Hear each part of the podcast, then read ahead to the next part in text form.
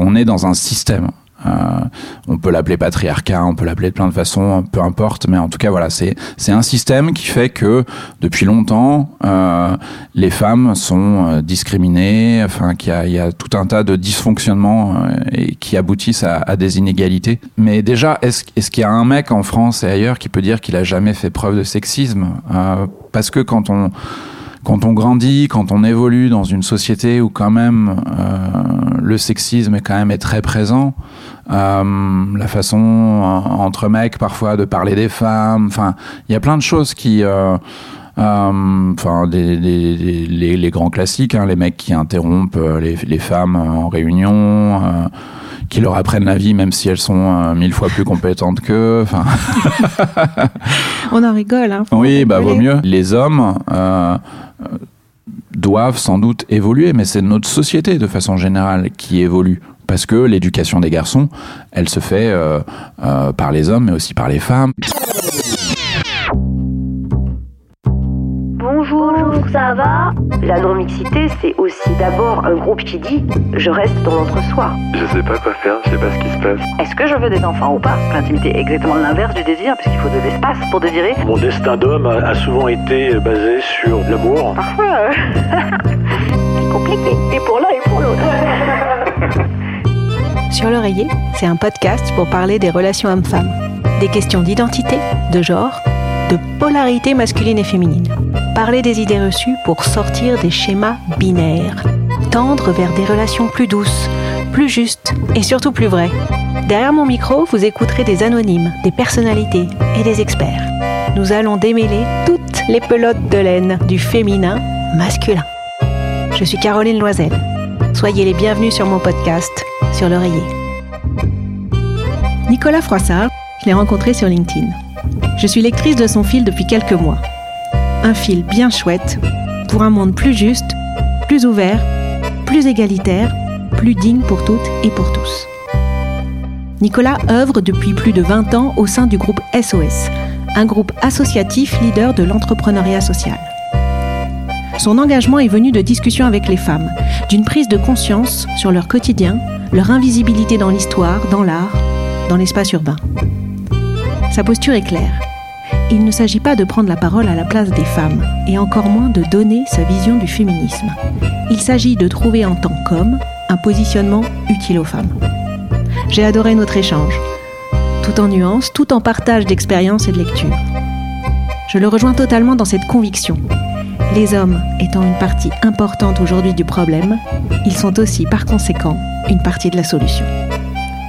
Douce écoute. Bonjour Nicolas. Bonjour Caroline. Alors euh, on est où ici? On est dans des locaux du groupe SOS pour lequel euh, je travaille.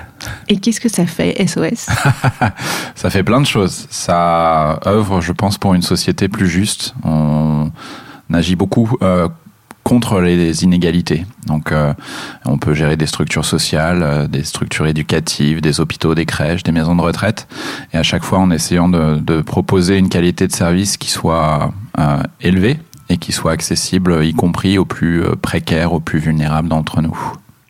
Alors j'ai relu ton profil LinkedIn ce matin en arrivant. C'est bien C'est bien, elle fait bien son travail Caroline.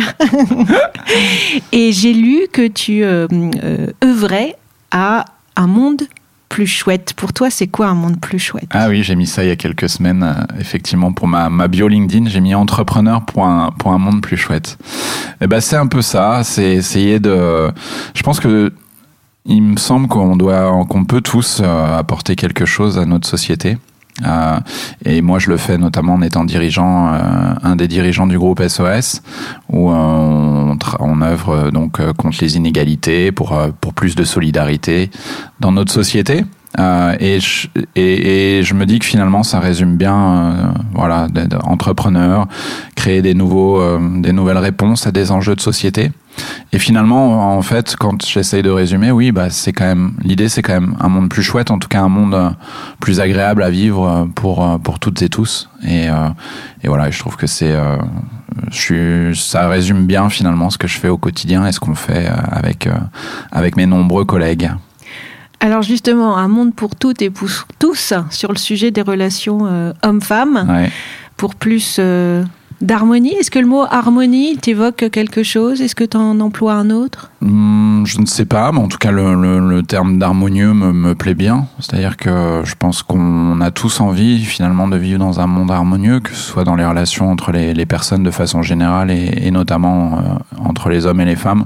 Je pense qu'on a tous envie de ça, donc euh, on n'y est pas tout à fait encore, mais je pense que c'est c'est une bonne boussole.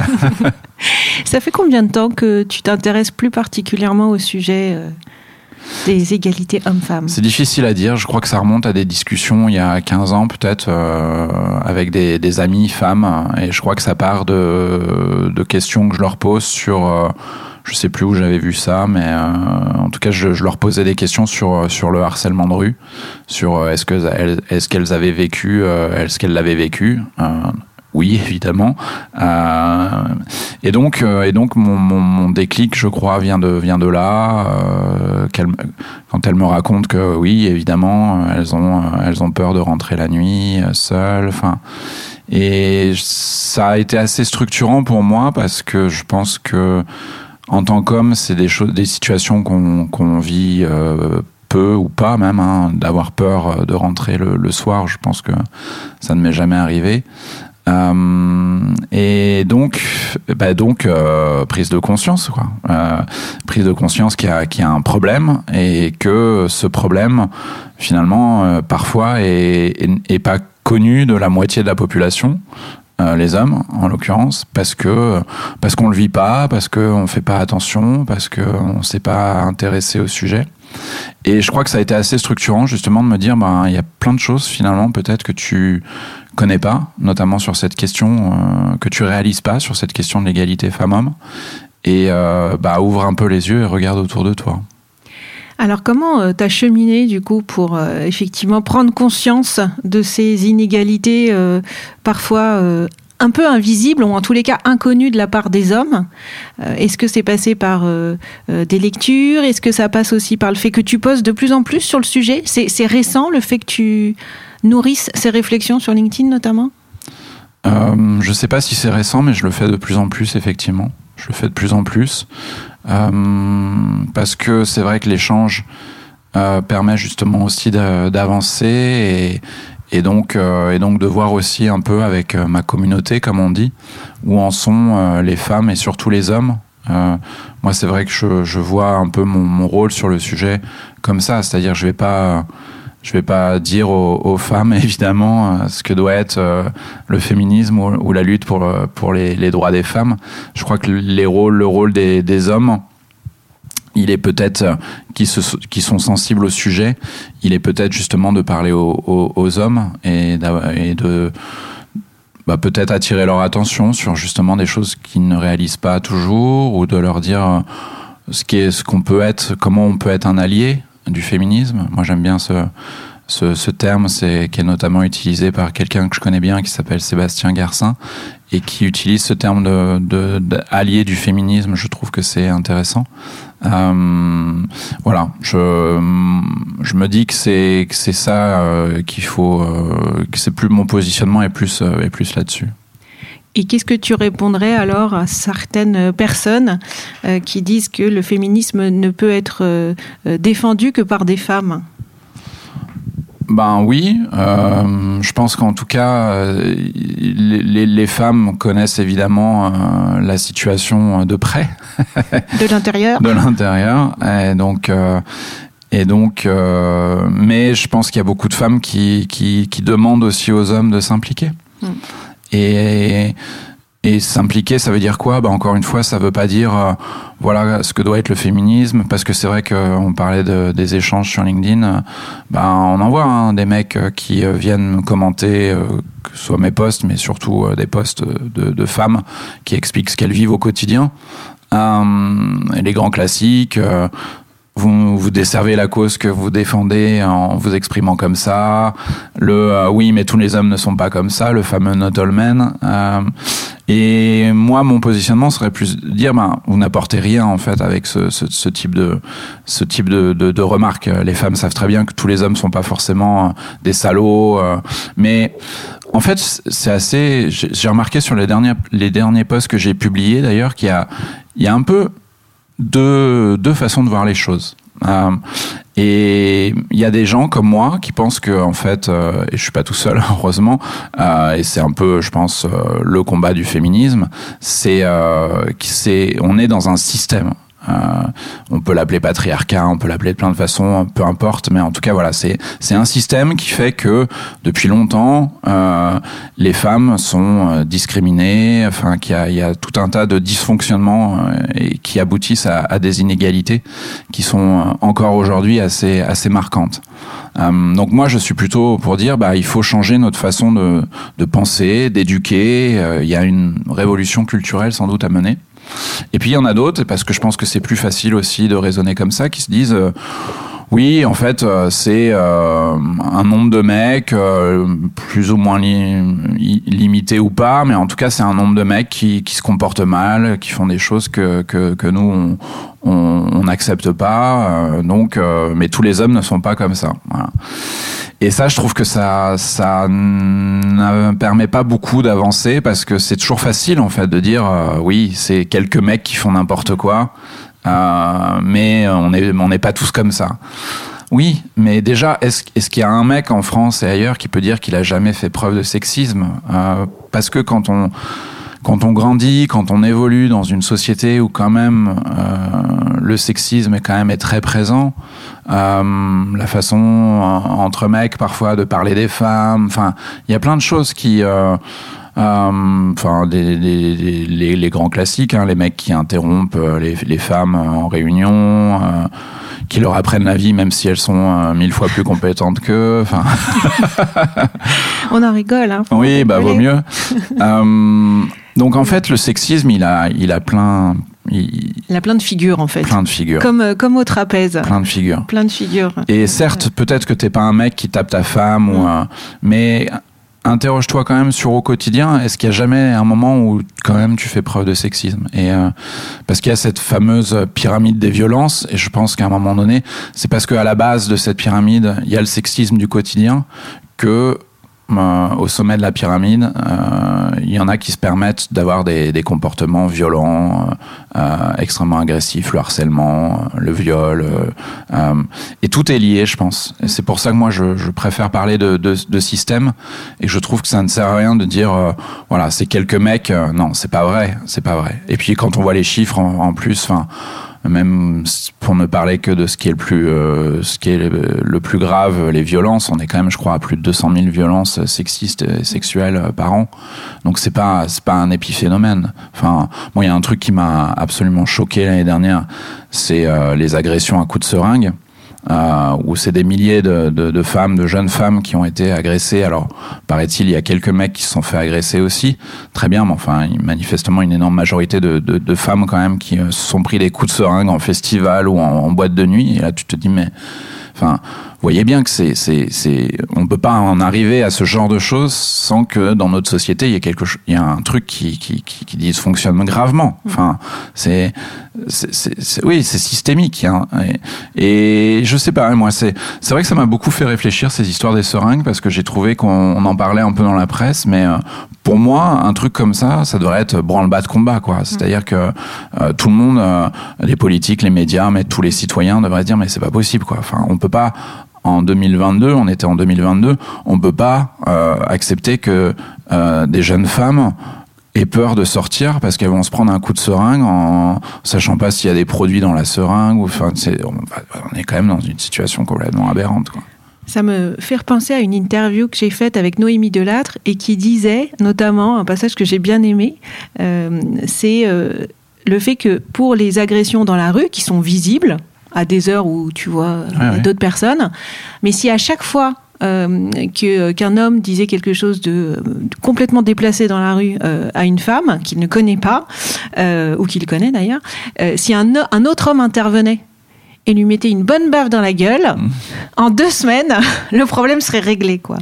Et, et c'est vrai que je trouve que on a peut-être perdu un petit peu le fait de, de, de tu vois, d'intervenir sur ces entre guillemets petites choses du quotidien, mais qui sont pas des petites choses, parce que comme tu dis, si ces petites choses sont acceptées et qu'elles sont euh, là, et que autour de toi, il y a personne pour intervenir, euh, bah oui, en ta faveur, parce qu'il n'y a pas à agresser quelqu'un comme ça dans la rue, Mm. euh, bah, on changerait un peu plus vite le monde aussi, quoi. Je pense qu'on a tous un rôle à jouer, hein, quel que soit le sujet. Euh, après, je sais pas si euh, la tarte dans la gueule est la meilleure solution, mais déjà, même avant ça, déjà, effectivement, signaler à la personne que on n'est pas d'accord. Mm. Euh, et oui, je pense que changer les choses, de toute façon, ça passe par par une série de d'évolutions. Et je crois, moi, je crois beaucoup à la responsabilité individuelle. Je crois qu'on a tous un, un rôle à jouer. Effectivement, si ce qu'on acceptait, on l'accepte plus euh, collectivement, les choses changent forcément. Alors, un des derniers posts qui a, qui a causé pas mal de réactions, je crois, euh, sur ton fil, c'est celui euh, autour du livre de Lucille Pétavin, Mhm. euh, autour du coût de la virilité. Mhm. Dans les différentes réactions que tu as eues, est-ce que tu arrives à en faire une typologie? Est-ce que c'est celle que tu nous as partagée euh, de dire bah il y a une forme de déni ou une forme de ça ne me concerne pas, ce n'est qu'une poignée d'hommes, ce n'est pas une question de système? Les réactions, elles étaient euh, de quel type? Alors Lucie, effectivement, Lucille, elle, a- elle a écrit ce livre où, euh, en fait, elle constate que euh, le coût de la virilité euh, est quasiment de, de 100 milliards euh, d'euros euh, par an parce que euh, les hommes sont à l'origine d'une énorme majorité, de l'énorme majorité des infractions, des accidents de la route, euh, de tout ce qui représente un, un coût euh, économique mais surtout humain euh, très, très important. Euh, Il y, a, il y a des réactions qui sont... Alors, bah, on est en France, donc on aime bien débattre euh, des définitions. Donc, alors le terme de virilité, alors ça, c'est Ah oui, voilà. tu as eu plusieurs définitions qui ont été proposées. Alors, pff, moi, je, je, je commence à me méfier un peu. Je- je- J'essaye de pas rester trop longtemps sur la définition de la virilité. En fait, moi, je pense qu'on peut tous se mettre d'accord sur le fait quand même qu'il y a une vision de la, de la masculinité dans, notre société, qui est une masculinité quand même tournée vers euh, la force, le pouvoir, la domination, la prise de risque. C'est ce que dit Lucille dans voilà, et c'est ce, ce que Lucille appelle la virilité. Je pense qu'effectivement, pour moi, la virilité, effectivement, c'est une définition de la masculinité, mais culturelle, c'est-à-dire euh, comment culturellement dans notre société on voit euh, on voit la masculinité, qu'est-ce que c'est qu'être un homme? Et je pense que quand même dans notre société, encore aujourd'hui, un homme, euh, voilà, il doit être fort, euh, il doit être puissant, il doit être dominant quasiment. Euh, c'est bien qu'il prenne des risques, donc c'est pour ça aussi que beaucoup d'hommes euh, euh, se retrouvent parfois dans des, situations compliquées parce qu'ils ont pris des risques et que euh, et voilà et qu'il y a des, conséquences physiques. Et c'est ça aussi qui me semble important, c'est que c'est pas un combat femme contre homme. C'est-à-dire que le fait que les hommes justement euh, aient plus d'accidents, euh, qui se retrouvent plus souvent en prison, etc., etc. Euh, bah, c'est pas hyper agréable pour eux non plus. Non, quelque part. sûr. Donc à un moment, il faut essayer de rassembler un peu tout ça et de se dire c'est un combat qui est pour toutes et tous.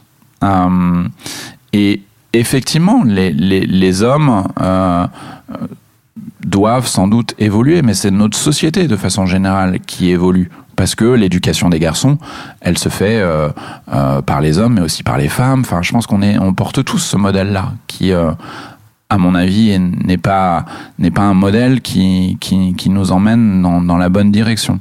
Euh, donc c'est c'est un peu ça. Mais moi, ce qui me surprend le plus, effectivement, dans ces dans, dans les réactions qu'il peut y avoir autour de ce type de poste, c'est une forme de, de, de susceptibilité masculine. C'est euh, c'est-à-dire qu'on en a en plus, on le voit, on les voit arriver, hein, qui arrivent en commentaire. euh, ouais, je suis un bonhomme, moi. hein. Je vais t'expliquer moi que la virilité, ça a plein d'aspects positifs aussi. Faut que je re-regarde ton fil, ça doit être sociologiquement Ouais. passionnant en fait. Et en même temps, tu creuses un peu, c'est des chatons en fait, parce que ils sont là.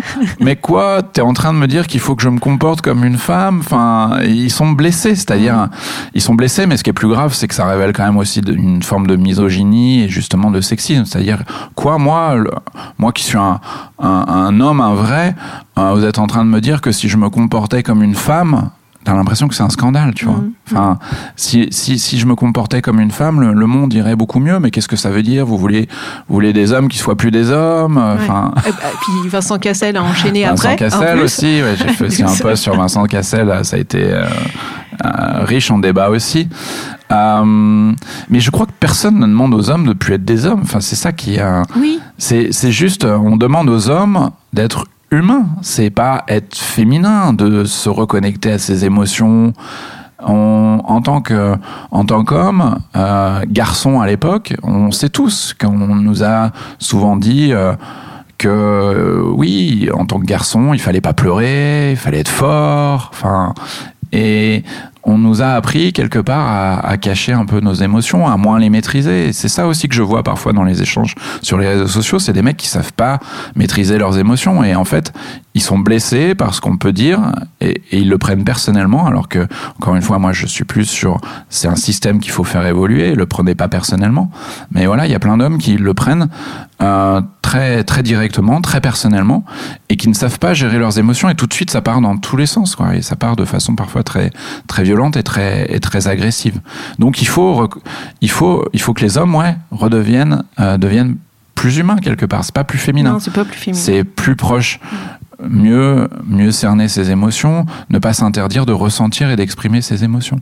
En fait, je me dis, il y a une sorte de euh, palette d'attributs masculins et féminins, mais on les a catégorisés. Tu vois, on a dit la palette des attributs masculins, Ouais. c'est que pour les hommes, Ça, c'est et pour les forcément c'est la c'est force, la domination, ce Ouais. que tu as cité tout à l'heure, et la palette d'attributs féminins, euh, le soin, l'attention, etc., la douceur, La douceur. et puis la beauté aussi, Ouais. si c'est possible, ce serait pas mal. Euh, alors que de l'autre côté, on aura la virilité, tu vois. Un homme n'a pas forcément besoin d'être beau, mais par contre, s'il est viril, c'est ok. Euh, voilà, donc ces stéréotypes. Exactement. Alors que, et tu vois, quand je regarde tous ces attributs, je me dis, mais on a toute, on a toute une palette possible de couleurs, euh, tu vois, d'attributs, de tonalités. Mais comme on a dit ça, c'est que pour les hommes, et ça, ça veut dire que tu es une femme si tu as cela, c'est comme si on s'offrait plus la possibilité d'aller explorer l'ensemble de la palette. On a, on a séparé la palette, euh, tu vois, de, de la peinture possible d'un être humain en deux. C'est vrai. Et, et- et tu vois, je, alors c'est Pierre Bourdieu aussi qui le dit très bien dans La domination masculine. Euh, c'est un livre quand même de 1997. Euh, il dit, c'est comme si, et je l'ai, je l'ai re-eu dans une interview euh, d'un homme. en fait, le, le- le masculin s'était construit par opposition au féminin, ce qui n'est pas le cas du féminin. Moi, enfin, Oui. vois, en tant que fille, on nous a pas dit, il faut pas être un homme. Oui. Alors, on nous a peut-être empêché de faire des grimaces un peu plus que Ouais, les ouais. hommes, tu vois. Ouais. Parce que quand une fille fait des grimaces, bah, elle, est, elle est plus belle. Ça Alors bon, bah, là. tu peux pas faire des grimaces. Ceci n'est pas du tout euh, du vécu personnel, n'est-ce pas Euh, et, euh, et puis, voilà, le, le côté peut-être aussi plus reste tranquille, reste calme, alors qu'un garçon, c'est plus convenu, apprécié, logique, Mm. qu'un garçon s'arrête, tu vois, ça, ça n'arrête pas de bouger, quoi. Une fille, on va plus lui demander d'être sage, tu vois. Ouais. Enfin, en tous les cas, Tout moi, dans fait. ma génération, euh, je sais pas si c'est encore le cas aujourd'hui, mais euh, beaucoup éduqué sur euh, faire plaisir déjà, Mm. faire plaisir, sois sage, et puis bah reste belle, fais pas de grimaces. Et puis en même temps, on te dit pas trop que t'es es belle, hein, parce que après sinon tu vas prendre la grossette. Enfin voilà, tout ça c'est voilà. Mais moi j'ai pas eu l'impression d'être éduquée en tant que femme par opposition aux garçons. Tu vois, malgré Ouais, je tout. comprends. Alors qu'effectivement, le euh, fais pas pleurer, mets pas de rose, par exemple, nous pour les couleurs, on nous dit pas, euh, bah non, mais tu peux pas mettre cette couleur euh, parce que ça c'est une, une couleur de garçon. Donc nous, on a eu quand même moins de, de, de construction par opposition, alors que les hommes, oui. Mm. Alors je pense que c'est ça que ça vient toucher. Oui. Euh, effectivement, euh, il fallait pas. il fallait pas se comporter comme une fille quand on était gamin. C'était dit comme ça. hein. C'était même dit comme ça. C'était dit comme ça. Mm. Euh, Ouais, fais pas ta fille. Fais pas ta fille. Ouais. Fais pas ta fille. Et effectivement, alors on parle beaucoup de LinkedIn, mais moi c'est vrai que j'ai mis j'ai mis du rose en fond sur le sur sur ma photo de profil. Euh, je l'avais fait pour Octobre Rose et puis je me suis dit tiens je vais je vais laisser en fait. Parce que ça s'est fait partie des trucs effectivement comme tu disais il faut faut pas de rose pour les garçons. Euh, et euh, c'est pas viril. Euh, et je pense qu'à un moment il faut ouais il faut re- re- rebattre un peu tout ça parce que parce que- quel est le sens de ces de ces interdictions de ces injonctions? Enfin je pense qu'il faut à un moment donné euh, ouais rééquilibrer un peu tout ça Alors, le, la bascule, je ne sais pas comment elle pourrait s'opérer. hein. On explore ça à travers les différentes interviews. Euh, néanmoins, il y a une autre sphère euh, qu'on pourrait aussi aborder, c'est la sphère des entreprises. Parce que là, Oui. on était plutôt dans la sphère publique. Il y a une infographie récemment euh, que tu as, que as postée, qui vient de plusieurs associations, je crois, en- entités, notamment vendredi, je Oui, crois. tout à fait. Et il, euh, il, il partage euh, le fait de dire, bah voilà, dans une entreprise, comment euh, on peut euh, accompagner ce sujet d'évolution euh, de plus d'égalité entre les hommes et les femmes. Si toi, tu avais une baguette magique, Nicolas, et s'il y avait une chose sur laquelle les, les entreprises ont la main et qui pourrait tout changer, enfin changer beaucoup de choses, ce serait quoi pour l'égalité homme-femme Euh, bah, les entreprises, je pense que euh, elles ont effectivement un rôle à, à jouer parce que qui dit entreprise dit emploi, dit rémunération, dit euh, et que aujourd'hui ça passe beaucoup par là. Donc euh, bah, les entreprises, euh, ça commence à ça commence à bouger, mais il faut qu'elles soient effectivement particulièrement attentives, intransigeantes sur sur bah, sur ces questions d'égalité et, qu'il faut absolument traquer, euh, euh, dans les moindres recoins euh, les, inégalités au sein de l'entreprise. Et, on sait bien qu'il y a encore aujourd'hui, à poste équivalent, des, salaires qui sont pas les mêmes entre, entre les hommes et les femmes. Et ça, aujourd'hui, c'est plus possible. Donc, donc c'est c'est une série de choses qui font que il faut euh, il faut absolument évoluer évoluer là-dessus quoi. C'est euh, donc ouais l'entreprise il faut que elle, elle se dise que euh, c'est aussi dans son intérêt parce que je pense que ses clients, ses salariés, ses consommateurs, s'ils sont je pense que de plus en plus, s'ils sont informés qu'il y, a, des inégalités flagrantes, ça va lui retomber dessus et, ce sera de plus en plus, euh, les conséquences seront de plus en plus euh, néfastes pour l'entreprise. Euh, donc, et puis sortir de ce truc effectivement de, enfin. Moi, je trouve ça assez, assez terrible le fait que ces inégalités, notamment pour euh, pour les femmes qui euh, peuvent se retrouver un peu placardisées parce qu'elles ont eu un enfant. Enfin, il y a quand même un truc. Et qu'elle euh, rentre de congé et maternité. qu'elles rentrent de congé maternité. Ça aussi, tiens, je l'ai vécu, c'est marrant. Ouais. Et t'es mise dans un placard quand tu rentres et tu te dis, mais non, c'est ah bon, d'accord. Mais c'était il y a tellement d'années. Ouais. Aujourd'hui, je pense que je réagirais complètement autrement qu'à l'époque. Mais Et tu te dis mais quel est le message quoi? Ouais. C'est-à-dire que enfin il faut plus faire d'enfants ou Oui. il faut parce que la femme elle fait un enfant mais elle le fait pas pour elle toute seule. Enfin tu vois il y a quand Ouais. même un truc. euh, euh, donc c'est assez assez surprenant tout ça et et qu'on qu'on qu'on ait vécu effectivement pendant tant de tant de temps euh, déconnecté un peu finalement de ce, de ce, de ce qu'on est quoi des êtres humains euh, qui euh, bah, qui vivent quoi moi, je crois beaucoup, mais ça, ça demandera encore un peu de temps, je pense, en France, à un congé parental qui soit mieux réparti. Ouais. Euh, Ouais, entre les hommes et les femmes parce que euh, en fait euh, il y a évidemment encore des inégalités euh, donc en termes de violence on en a parlé en termes d'inégalités de salaire donc le côté plus chiffré du, du sujet mais il y a aussi encore beaucoup d'inégalités dans la vie quotidienne en fait. Ouais. et notamment ce moment de bascule quand même hein, pour un pour un pour un duo. Ah c'est clair euh, qui est euh, l'arrivée d'un enfant, quoi. Et euh, c'est vrai que les, les modèles scandinaves, voilà, je, me dis qu'en France, ça serait différent si le- les, papas avaient un congé plus important. Voilà, et que et, et que et qu'il y ait plus ce sujet, toi, en tant que femme, euh, t'as 30 ans. Moi, évidemment, j'ai eu aussi les questions en entretien. Ah oui, mais alors t'as 30 ans, alors tu viens d'en avoir un, euh, tu penses que le deuxième, tu l'auras bientôt? Non, mais alors même si la personne, te, tu vois, te posait la question pas de façon agressive, avec un air, genre je suis quand même obligée de te la, la poser question- parce la que là. n'a pas Mais tu vois, n'a pas à être posée. ouais. mais bon, voilà, tu vois, c'était il y a 18 ans et, j'ai- et ben, j'avais répondu à la question et, Ouais. j'avais pas été outrée. Aujourd'hui, je trouve ça complètement incroyable, mais il y a 18 ans, tu disais, ah bah oui, forcément, il pose la question. En plus, quand même, hein, c'est un poste où euh, je vais diriger un département, il y aura plusieurs euh, personnes, une vingtaine de personnes, donc c'est normal qu'il pose la question. Bah non, en fait. Mm. Mais bon, voilà, donc au moins les mentalités changent, tu vois, c'est Oui, ça. ça, évolue, tu vois, ce que, ça c'est clair. voilà, même moi, 18 ans après, je me dis, mais quand même, Pourquoi j'ai répondu à cette Et pourquoi question j'ai répondu à cette question Mais bon, voilà. Et donc, euh, c'est, c'est, ouais, je pense que cette, moi, si j'avais une baguette magique, euh, je te jure, je mettrais, euh, allez, trois mois de congé paternité. et, ça, et ça, ça va, réglerait va plein de venir, choses. ça va venir. Ouais, ça va venir parce que ça serait bien pour les hommes, parce qu'évidemment, du coup, ils sont un peu isolés. Enfin, nous, on a géré, on, on apprend le, bah, le métier de parent là comme ça sur le tas, mais eux, ils ont moins la possibilité vu que bah, ils voient l'enfant euh, le matin et le soir et le week-end, quoi. Euh, donc après, tout nous revient. En même temps, tu vois, je trouve ça assez logique. Tout nous revient forcément parce que nous, euh, on sait comment il fonctionne. on l'a eu pendant 3-4 mois. Et c'est vrai qu'on a, bah oui, on a plus l'expérience. Donc après, c'est un cercle vicieux. Enfin, tu vois, on, on- on- la relation, forcément, euh, c'est compliqué après, je trouve.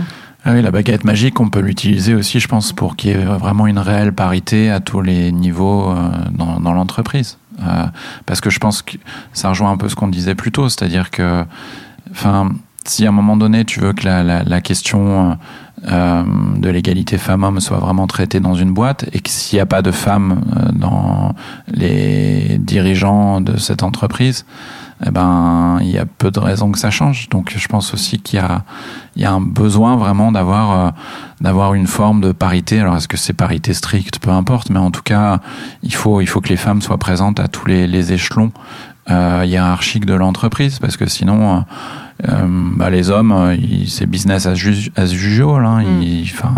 ils, font leur truc. Mais quand même, il y a de plus en plus d'hommes qui sont, qui, qui, qui s'intéressent à cette question-là et qui, euh, on le voit hein, notamment avec les nouvelles, la nouvelle génération, enfin, et sur cette question de la répartition des tâches, et notamment quand euh, un enfant arrive, enfin, on voit qu'il y a quand même une évolution des mentalités qui, qui Mm. s'opère. Oui, je suis d'accord. Et en plus, je me dis que tout, tout ceci apparaît quand même euh, à un moment euh, de notre civilisation Ouais. où manifestement on est un petit peu à bout de souffle Manifestement. sur le modèle Oui. euh, d'hypercroissance, euh, sur le modèle du progrès infini, de ressources infinies. Et hum, voilà, et du coup, je, je suis assez optimiste. Je me dis que c'est- pas un hasard si toutes ces plaques, tu sais, un peu comme la tectonique de plaques, Ouais, elles sont en train de bouger en même temps. oui. Euh, on parlait euh, un, un- un peu en préambule de l'interview euh, de, de la réussite, notamment. Oui. Donc, si, si, si on.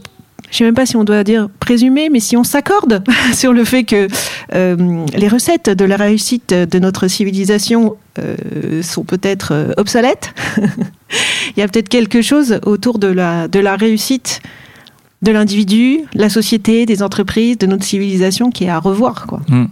Mais tout ce qu'on évoque depuis tout à l'heure, je pense, c'est assez central parce qu'effectivement, aujourd'hui, on était sur pendant très longtemps sur un modèle effectivement de réussite individuelle et, et collective qui passait beaucoup par euh, par le pouvoir, par la, la croissance, l'hypercroissance, la consommation, la surconsommation, Le matériel, l'argent. le matériel, l'argent, l'individualisme. euh, Je, je dois réussir, euh, peu importe euh, par quoi ça doit passer, mais, mais je dois réussir individuellement. Et, hum, et la remise en cause un peu de ce modèle-là, euh, un peu forcé avec la question environnementale évidemment, euh, mais aussi avec cette question de, de, l'égalité euh, femmes-hommes, parce que finalement c'est un peu ça, c'est est-ce que ce, modèle qui, est, qui était très, très masculin, très viril, on voit bien qu'il touche un peu à ses limites. Donc si on a des hommes effectivement qui, qui sont moins sur cette question de l'accumulation du pouvoir, euh, de l'argent, euh, je pense qu'on est, plus connecté à leurs émotions. Euh, je pense que ça change pas mal, ça changera pas mal de choses. Et mais là, c'est vrai que quand on dit ça, on pense beaucoup à des classes sociales plutôt élevées. Mais c'est vrai qu'il faut penser aussi à et je pense parce que il y a, beaucoup d'hommes, je pense, qui euh, ont l'impression déjà euh, de s'en prendre plein la figure euh, toute la journée. De, ils ont sans doute l'impression d'être eux-mêmes beaucoup dominés. ceux qui sont en bas, en bas de l'échelle. Et je pense qu'il faut s'intéresser aussi à ça et qu'à un moment donné, c'est difficile de dire à- pour ces hommes-là de d'accepter que en plus les femmes leur passent devant. C'est très Ou à côté, ou qu'elle passe au Ouais. même niveau. ouais, ou à côté, ou alors qu'en plus ils ont l'impression déjà de eux-mêmes d'être euh, euh, d'être dans des situations euh, d'injustice, de ouais, d'être d'être dominés, ouais, d'être de, de pas gagner beaucoup d'argent, de pas avoir beaucoup de reconnaissance. Donc euh, donc c'est là où c'est effectivement sociétal, c'est-à-dire qu'il y a un vrai une vraie réflexion sur euh, le partage de la richesse dans nos pays, Oui, ça Euh, revient à ça, t'as raison. ça revient aussi à ça, c'est-à-dire qu'il faut aussi que parce que le sexisme, la misogynie, elle repose parfois aussi sur sur sur de la peur. La peur de, de l'é- de l'échec chez les hommes, justement parce que il y a ce modèle de la réussite qui est, particulier. Je veux pas être un loser. Et, euh, donc parfois c'est aussi cette peur là qui fait que les hommes veulent pas forcément euh, donner plus de droits aux femmes. Euh, donc il faut aussi que arrive dans un système qui soit peut-être plus horizontal, qui ait moins d'inégalités et pas qu'entre les femmes et les hommes, mais entre toutes les personnes quoi. Euh, et aujourd'hui, on a des inégalités qui sont euh, qui sont aberrantes. Donc euh, et c'est difficile, je pense, à un moment donné pour pour changer. On a tous besoin aussi d'avoir l'impression de faire partie de la même aventure, d'être sur le même bateau. Et aujourd'hui, je pense qu'il y a pas trop ça parce que il y a des iné- inégalités qui sont qui sont telles euh, que bah, c'est difficile effectivement de euh, d'accepter euh, euh, certains certains changements. Alors, il y a une autre interview aussi qui, euh, qui m'a marqué, c'était celle avec euh, Gaël Châtelain-Berry, euh, qui disait euh, en même temps, alors il a écrit un ouvrage qui s'appelle soit, soit un homme, ma fille, comment être, devenir PDG dans une entreprise quand on est une femme. Et, euh, et, le- et le scénario, c'est- plutôt un roman hein, qu'il Ouais. propose. Euh, c'est euh, de dire, bah, pour, euh, pour réussir, en tous les cas, avec les codes actuels dans le système actuel, mieux vaut euh, adopter les codes masculins. Donc, il donne des exemples très concrets. hein. Par exemple, en réunion, ne pas prendre les notes Euh, en, tant que, en tant que femme, parce que sous prétexte que, que tu es une femme. Hmm. Ou par exemple, si tu as envie d'une euh, mobilité, euh, être plus dans le jeu d'influence que euh, attendre ou respecter le processus de d'abord en parler à sa hiérarchie directe euh, pour Mm. euh, voilà donc euh, voilà il, il donne euh, toute une série de, de, de à travers son personnage de Constance et qui va même jusqu'à se grimer en en homme, tu vois, pour euh, parvenir à ses fins, parce qu'elle Ouais. vient de se faire refuser une, euh, une promotion à, à, à compétence euh, à, à compétence égale. Elle vient de se faire refuser la promotion. Elle a été prise par un homme, et donc elle va rentrer dans un processus avec un coach euh, pour parvenir parvenir à ses Bon, en fins. gros, c'est mieux de se comporter comme un homme. C'est ça. Si on veut réussir. C'est Bon, ça. Ok. Mais c'est- un postulat, tu vois. C'est c'est Ouais. marrant, je trouve, de Oui. le pousser jusqu'au bout. Parce qu'effectivement, aujourd'hui, en tant que femme, euh, comme les coups de baguette magique euh, ne peuvent pas arriver comme ça du jour au lendemain, il y a euh, entre, mais finalement, bah, non, justement, en tant que femme, comment on redonne de la place aux, émotions, à l'intuition, à un côté un peu plus introspectif, à une forme de quête. Et en même temps, tu te dis, bah oui, mais aujourd'hui, je suis dans un comité de direction, on est deux femmes. Et il y a dix hommes Ouais, c'est dur. comment tu fais quoi Ouais, tu vois dur. et je suis partagée entre euh, la proposition la suggestion de, de Gaël actuelle euh, et, euh, et ce qu'a dit euh, Solène Solène Thomas elle dit plutôt comment les femmes justement reprennent une forme de, de, de, de, de pouvoir reprennent un petit peu la main sur justement leur part féminine Mm. en l'apportant dans ces comités de direction et elle dit en fait, on s'en sortira. Aujourd'hui, on, on est en gros dans un jeu de dupes, de posture, Mm. et on s'en sortira quand on ne sera plus dans des relations euh, qui euh, mixent euh, de l'emprise et de la séduction. Hmm. Voilà, je, je, je, je voulais te faire réagir sur ces propos. Ben écoute, euh, en, tout cas, euh, ben, c'est un peu ce qu'on disait tout à l'heure sur la baguette magique, c'est-à-dire que il faut, à mon avis, une forme de parité euh, dans les instances de direction, parce que deux femmes d'un côté et 8 ou 10 hommes de l'autre, c'est compliqué, quoi. Donc, donc je pense que s'il n'y a pas une forme d'équilibre dans ces instances, il y a peu de raisons que, ça, que, les choses, euh, que les choses changent. Oui, en termes numériques, c'est-à-dire effectivement déjà, ben ouais. t'es déséquilibré. Quoi. Ben Ce que va permettre la loi RIX1, alors seulement dans les entreprises de plus de 1000 personnes, donc ça ne va pas non plus concerner toutes les entreprises, mais la loi, la loi peut, peut aider. Et je pense que ça passe forcément par là. Ça passe forcément par là parce que euh, deux femmes dans un comité de direction, ben, elles ont plus de mal forcément à faire passer euh, leurs idées. Euh, donc, et ouais, je pense que c'est assez central. Alors, on a beaucoup parlé de la réaction des hommes sur tes posts. Est-ce qu'il y a des réactions de femmes aussi qui t'ont étonné, surpris?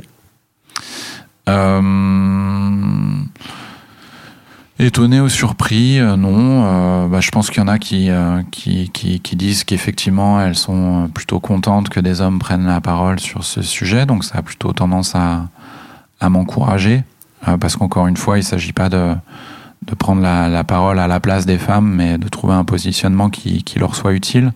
Donc moi, je suis très même demandeur, effectivement, d'avoir des retours de femmes sur la façon dont je peux évoquer ces sujets-là, parce que parce que c'est aussi comme ça que je vais peut-être progresser ou et que je veux surtout pas faire d'impair quoi. Je veux être je veux être utile.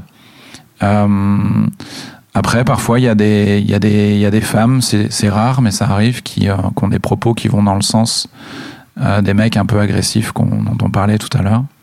Et ça, j'avoue que je sais moins, moins gérer, quoi. Autant les mecs qui viennent agresser, euh, parce que bon, j'ai aussi été élevé finalement dans cette société un peu virile, donc euh, ça me perturbe pas et ça me dérange pas de leur répondre un peu vertement aussi. ah oui, tu vas au combat quand tu réponds. Oui, parfois, pas tout le temps, mais parfois effectivement, je trouve qu'il faut aussi résister à cette mm. forme de d'agression euh, et, parce que, mais du coup, ça me permet de voir aussi ce que vivent les femmes parfois, et c'est mm. vrai qu'on on le voit hein, sur les réseaux sociaux, quand une femme effectivement dit des choses, parle de ce qu'elle vit au quotidien, de la façon dont la société pourrait évoluer pour que ce soit plus facile pour les femmes et qu'il y a des hommes qui débarquent en étant extrêmement très extrêmement agressifs. Je comprends la, chose qui se joue et le fait que les femmes du coup soient aussi moins présentes à s'exprimer sur les réseaux sociaux. Là aussi, il y a quelque chose de, de, violent et, et parfois, on, ne permet pas aux femmes de s'exprimer. Il y a une initiative qui est assez remarquable de Nina Ramen sur LinkedIn qui, qui s'appelle Ramen ta fraise, où elle, elle réunit assez fréquemment des femmes qui ont envie de, de prendre la parole sur, euh, sur LinkedIn pour les accompagner, les former euh, et simplement qu'elles puissent aussi toutes entre elles échanger sur ce qu'elles vivent au quotidien sur les réseaux, pourquoi c'est difficile de prendre la parole, qu'est-ce qu'on fait quand il y a justement un énergumène qui débarque en disant, en, ayant des, des, propos qui sont euh qui sont très très durs. Euh, et, voilà. Et là, c'est une inégalité parmi d'autres, mais c'est que c'est plus difficile aujourd'hui pour les femmes de, prendre la parole.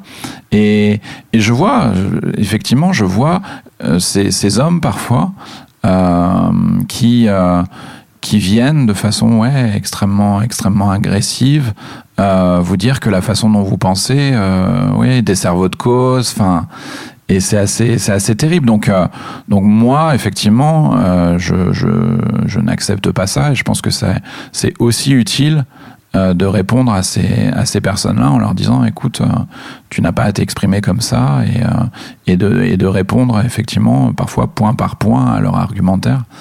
mais c'est vrai quand c'est des quand c'est des femmes qui c'est plus difficile pour moi. Enfin je de façon générale justement enfin je euh, parce que il y a, y, a, y a, plusieurs féminismes. Euh, féminisme est pluriel. Il y, a des tensions en ce moment parfois aussi euh, dans le féminisme. Il y a des, des personnes et notamment des femmes qui disent ce féminisme-là, c'est celui-là vers lequel il faut aller. Ce féminisme-là, c'est pas celui-là qu'on que que, que j'aime.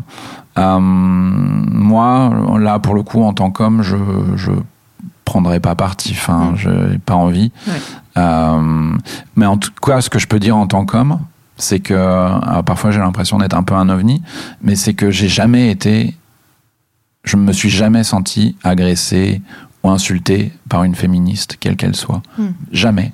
C'est-à-dire que euh, quand une féministe, quand une femme dit, euh, c'est arrivé quelques fois ces dernières années, qu'elle ne lit, lit plus de livres écrits par des hommes, qu'elle ne regarde plus de films euh, réalisés par des hommes, je comprends. Je comprends. Et je, et je ne comprends pas cette susceptibilité masculine, encore une fois, qui fait que les hommes, ça les rend dingues. Ouais, c'est vrai que ça les rend dingues. ouais, Ils viennent, pètent un câble. Quoi Quoi Vous nous invisibilisez Euh, Alors bah oui, que c'est ce que les femmes ont vécu Oui, pendant ça. des siècles, tu vois. ça. Et, euh, vous nous ignorez. et que et que et que parfois tu te dis bah ouais mais enfin moi je comprends quoi. Enfin quand toute ta vie on t'a on t'a on t'a donné des des livres à lire écrits par des hommes que tu vas dans des musées. J'étais au musée de de Montmartre euh, récemment. Et du coup comme j'ai cet œil là plus attentif euh, qu'avant à à cette question de, de l'égalité euh, femmes-hommes, euh, je regardais les, les œuvres au musée de Montmartre et, euh, et je vois que des noms d'hommes. Je vois que des noms d'hommes. Alors il y a, il y a quand même Suzanne Valadon qui est bien mise en avant, mais c'est une femme, euh, donc une artiste de Montmartre par rapport à des œuvres qui sont euh, à 99% réalisées par des hommes. Je dis mais comment on en est arrivé là quoi? Mm. Comment on en est arrivé là? Et que maintenant une femme te dise bah écoutez moi je me suis tellement tapé de livres écrits ça. par des hommes, de films ré- réalisés par des hommes, d'œuvres réalisées- que je vais faire une pause C'est ça. et pendant quelques temps, je vais plutôt euh, regarder ou lire euh, des, des, des livres euh, écrits par des femmes. Ben moi, ça me choque pas. Ouais, c'est vrai. Bah, vu comme ça, je suis d'accord. Et c'est vrai, même encore ce matin, c'était un, un homme qui postait, euh, euh, enfin qui commentait euh, le poste d'une d'une femme qui disait sur le côté sportif, tu vois, dans l'équipe à 90%, euh, on parle d'hommes, on parle du sport des hommes, comme, si les Ouais, femmes faisaient bien pas de sûr. sport et qu'il y avait aucun, voilà. Et, et donc c'était un, c'était un, un homme qui disait, bah merci. Parce que je prends conscience, il est lecteur du journal concerné, voilà, pas besoin de le citer, On voit bien. on voit bien. Euh, et, et voilà, et, et- et cet homme disait bah merci, parce que maintenant que tu le dis et que je le vois écrit, c'est vrai. Mais Ouais. je m'en étais pas rendu compte. Non. Et tu vois, ça m'a fait le même effet. Quand moi j'ai découvert, j'avais du mal à lancer mon site internet à mon nom, moi, Ouais. pour mon business. Et en fait, quand ma coach m'a dit, mais est-ce que tu sais, y a, quand tu regardes les noms de rue, tu sais, cette fameuse statistique, Terrible. voilà, je crois que c'est à moins de 10% des noms de rue, euh, terrible. euh, c'est des noms de femmes. Et, et tu vois, je dis, ah, ah bon? Puis après, tu vois, maintenant je les regarde. Et ben ouais, c'est un nom Ah d'homme, c'est un nom d'homme, c'est un nom d'homme. Donc je crois que c'est cette prise de conscience partagée parce que, en fait, on a tellement été euh, Bon, on a- imbibés, On a immergés. vécu là-dedans, ouais. On a vécu là-dedans. on- et- on- Et, l'invisibilisation des, des femmes, c'est un vrai sujet. Mm. Et puis, effectivement, comme tu le disais, d'ouvrir les yeux aussi, regarder les noms de rue, Mm. aller dans les musées, encore une fois. Comme je le disais à l'instant, je crois que du coup, justement, euh, j'avais euh, j'avais posté aussi sur, euh, sur ma visite dans ce musée et il y a une femme qui était venue mm, donc compléter euh, en disant que je crois que c'est 6% des, des œuvres dans les musées français euh, euh, ont été réalisées par une femme. Mm. Voilà. Donc, euh, et, et je pense qu'il faut pas, il faut pas accepter ça. Et je pense que et on l'accepte encore trop. Mm. Mais c'est vrai quand je suis sorti du musée de Montmartre, euh, j'étais pas bien et je me disais mais c'est pas possible. Aujourd'hui, on peut, on, en tout cas, il doit y avoir quelque part dans le musée, on, do- on, on, on doit euh, raconter une autre histoire. Mm. On doit, il- on ne peut pas se contenter de ça. Je pense- il faut. Et être plus juste, parce que la vérité, c'est qu'il y a bien eu des femmes euh, qui ont peint, enfin, il y a eu des expositions de temps en temps. De temps Alors, en temps, tu sais, il y a un a- thème. Euh, je crois que c'était sur euh, l'abstraction. Il y a eu une très belle exposition il y a un an, deux ans à Pompidou, euh, et qui n'était qu'avec des femmes. Et, et tu vois, et tu, te- tu disais, ah ouais, donc en fait, à côté de ces grands artistes que je connais sur l'abstraction, bah, il y avait aussi des femmes. Non, mais le travail d'invisibilisation des, des femmes, il a été bien fait. hein. donc c'est vrai que c'est pas forcément simple. Il faut faire un vrai travail pour aller rechercher effectivement euh, toutes ces autrices, euh, euh, toutes ces, ces ar- ces artistes qu'on qu'on a oubliés. Mais c'est vrai que l'impression, c'est que comme si on était repêchés, tu sais Ouais. Et, et ça fait bizarre, même pour une femme. Alors, je comprends la susceptibilité des hommes, tu vois. Je, je- mais voilà, les faits sont là maintenant. Moi, de mon côté, en tant que femme, quand j'ai pris conscience de tout ça, je, je, te cache pas que j'ai eu une phase de colère. Ouais. Je me suis dit, mais alors en colère euh, contre moi, euh, en colère contre, euh, oui, euh, la société dans son, dans son intégralité. Tu vois, notamment, je sais qu'un passage, j'ai eu beaucoup de mal à lire, c'est Réinventer l'amour de Mona. Ouais, sûr. Et en fait, elle retrace euh, tous les faits vraiment médiatiques euh, autour euh, euh, du, euh, bah, du, du- de l'histoire euh, de, mais tu vois, j'ai même du mal à dire, euh, entre euh, Bertrand Cantat et Marie Trintignant. Ouais, Et, et tu vois, donc je devais avoir une vingtaine d'années à cette époque-là. ouais, ouais, je me souviens bien. Et, et- et- et tu vois, et je, je relis ça, je me dis, mais. Et moi, j'ai rien vu.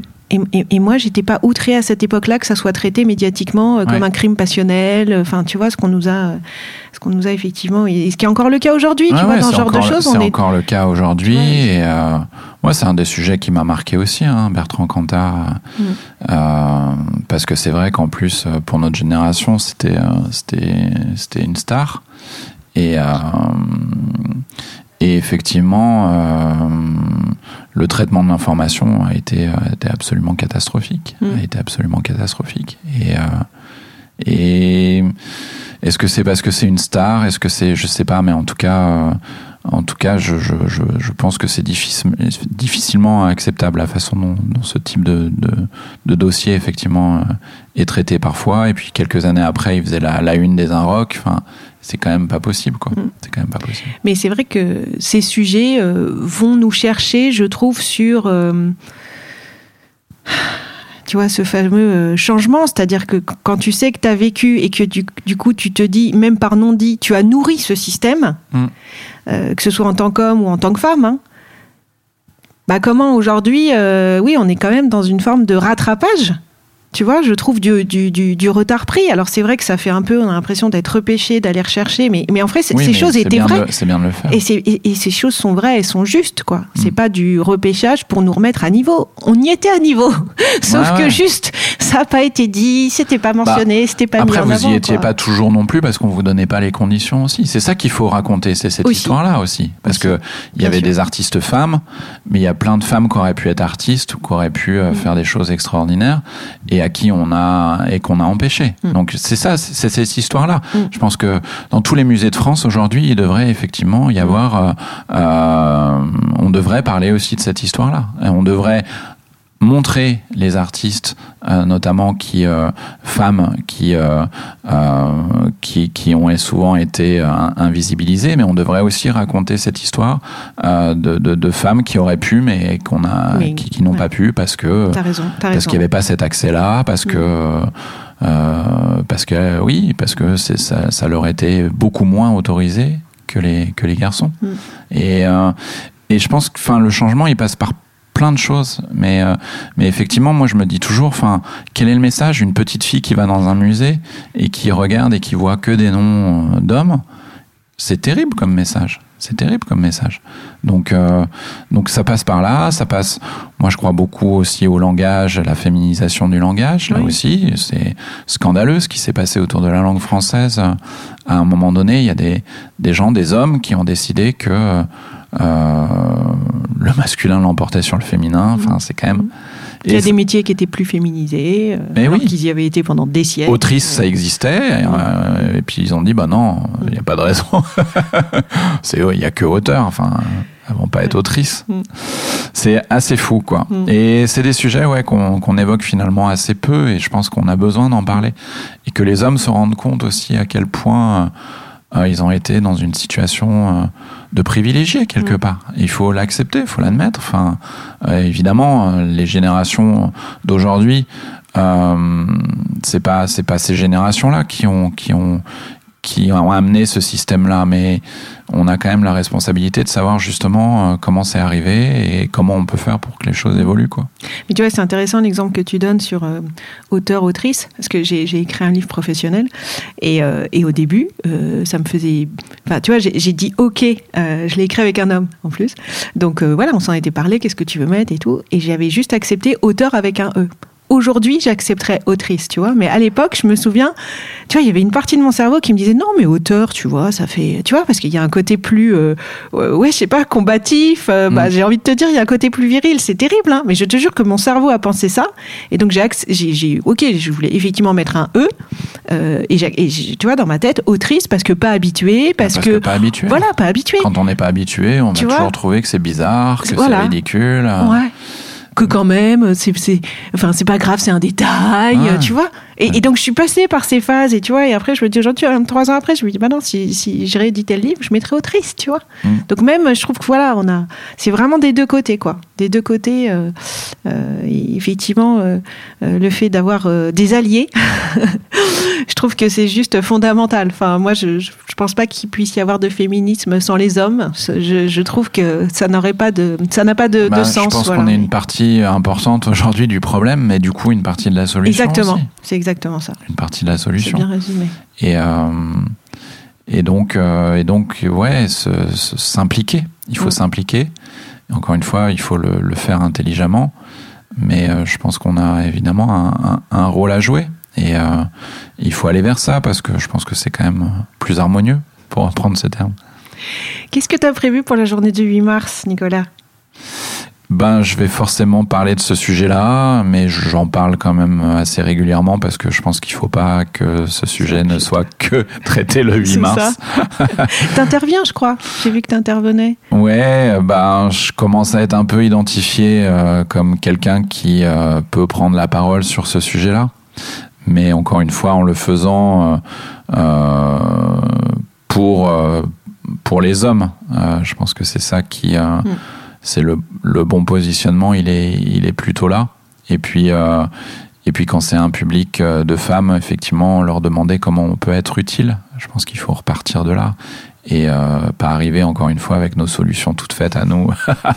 si on peut éviter ça sur ce sujet-là, je pense que c'est pas mal. et, oui, vraiment c'est ça. Enfin, lutter contre le sexisme, du, euh, le sexisme quotidien. Je pense que c'est euh, et c'est, c'est- on parlait de euh, Marie Trintignant, il lui arrive ce qui lui est arrivé parce que encore une fois notre société, euh, parce qu'il y a le sexisme du quotidien qu'elle a quoi. Euh, donc, donc la meilleure façon de, de rendre hommage à, à- à ces personnes, et il y en a 150 environ qui perdent la vie quand même hein, chaque année, donc les féminicides. Et encore une fois, c'est trop facile de dire c'est des mecs euh, qui sont, qui c'est des euh, fous. Enfin, euh, non, c'est que il y a, il y a une vision euh, des femmes, il y a une vision de la relation femme-homme aujourd'hui qui peut-être dans des cas extrêmes, mais quand même pas si limité que ça. Euh, c'est quelque part la société, notre société, la façon dont elle est, dont elle est, dont elle fonctionne aujourd'hui, qui autorise ça quelque part, parce que voilà, parce qu'on est quand même sur euh, euh, une vision parfois de l'homme euh, qui euh, est supérieur à la femme, qui qui qui ne doit pas, ouais, qui et je sais pas, il y a un mélange de plein de choses qui fait que je pense que ça ça autorise des, des des mecs à aller dans des trucs très très violents quoi. Mm. Donc c'est un combat de tous les jours.